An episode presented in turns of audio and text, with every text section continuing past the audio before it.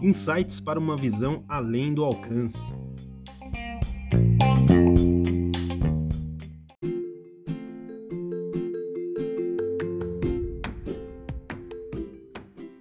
E aí pessoal, Fábio aqui e seguimos com Insights para uma visão além do alcance.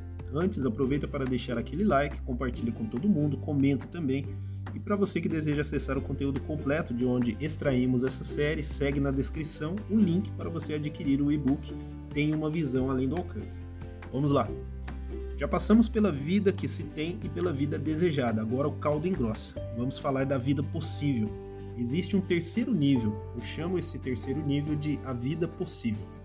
Essa vida é definida não por quem você pensa que é e nem por quem você gostaria de ser, nem pelas coisas que você tem ou pelas coisas que gostaria de ter, mas é definida por quem você realmente é e quem você ainda pode se tornar segundo aquele que te criou, que é Deus.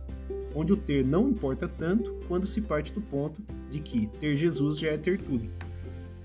Quando Jesus fala sobre as demais coisas, muitos interpretam que a partir de Jesus você alcança algo a mais. Mas o que Jesus chama de demais coisas são as coisas menores. Não há algo que esteja além de Jesus. Todas as coisas do universo estão aquém do reino de Deus e da sua justiça. Jesus veio ao mundo dar testemunho disso, ou seja, dar uma aula prática sobre a vida possível. Quando eu falo sobre ter Jesus, esse ter não vem pela obtenção, mas pela rendição. Ter Jesus implica em ser de Jesus. Você o recebe quando se entrega a ele, algo que a razão ou a emoção são incapazes de explicar, mas que uma decisão pessoal é capaz de produzir e gerar transformação naquilo que é tangível, vida no nível 1, e sobre aquilo que é intangível, vida no nível 2. Chamamos isso de casamento. A vida possível é uma aventura fantástica e maravilhosa, é simples, mas não é fácil, pois encontra resistência e opositores.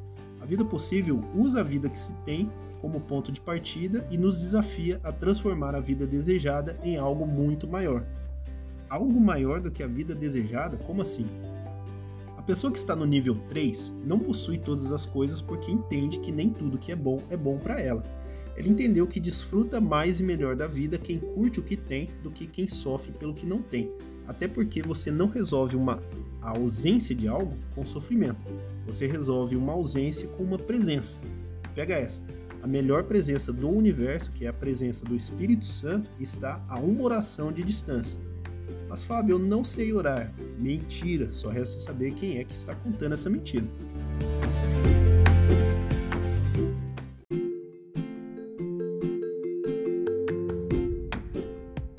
O seu problema foi acreditar nas mentiras que te contaram ou foi ficar dando desculpas para as coisas que você não faz, com a oração nada disso funciona mas eu tenho uma boa notícia para você. Hoje é o seu novo ponto de partida em muitas áreas, inclusive na sua vida de oração. Então já começa fazendo uma oração eficaz. A oração eficaz é aquela que produz movimento. A oração que produz movimento é aquela em que você movimenta seus pensamentos, a musculatura da sua boca, seus joelhos podem dobrar, seus olhos podem chorar e você libera a verdade dos seus sentimentos, pensamentos e intenções para Deus. Ela também te provoca a se encontrar com Deus ao ir para o seu quarto, para um local reservado ou mesmo enquanto caminha pela rua. Ela te move para ir a uma igreja celebrar o que Deus já fez e continua fazendo, mas ela ainda te move para canalizar e convergir tudo isso em uma ação que pode ser uma ação inteligente, uma ação estúpida e, por fim, uma ação estupidamente inteligente. Essa é a que eu prefiro. No livro Tem uma Visão Além do Alcance, eu explico como isso acontece, mas só para que você entenda. A ação inteligente é quando você ora ao Deus das suas experiências espirituais. A ação estúpida é quando você ora ao Deus da sua religião. E finalmente, uma ação estupidamente inteligente é quando você ora ao Deus vivo, que é relacional, que está nas escrituras, que atropela a religião, que não está comprometido em te dar um acumulado de experiências aleatórias e que tem um propósito grandioso para a sua vida, ainda que você não saiba claramente que propósito é esse. Sabe o que acontece ao orar assim? Você compreende que orou a pessoa certa. E diante desse novo e elevado alcance que a sua visão atingiu sobre a pessoa de Deus, você se recusa a manter as coisas como estão. Você não vai permitir que esse fogo que queima dentro dure apenas algumas horas. Você entenderá que possui contato direto com aquele que pode fazer isso durar em você pelo tempo que for necessário até você poder dizer: Pai, esse é o meu novo ponto de partida. Estou pronto para o próximo nível. Fechando essa parte, para ter uma visão além do alcance, desenvolva uma vida de oração.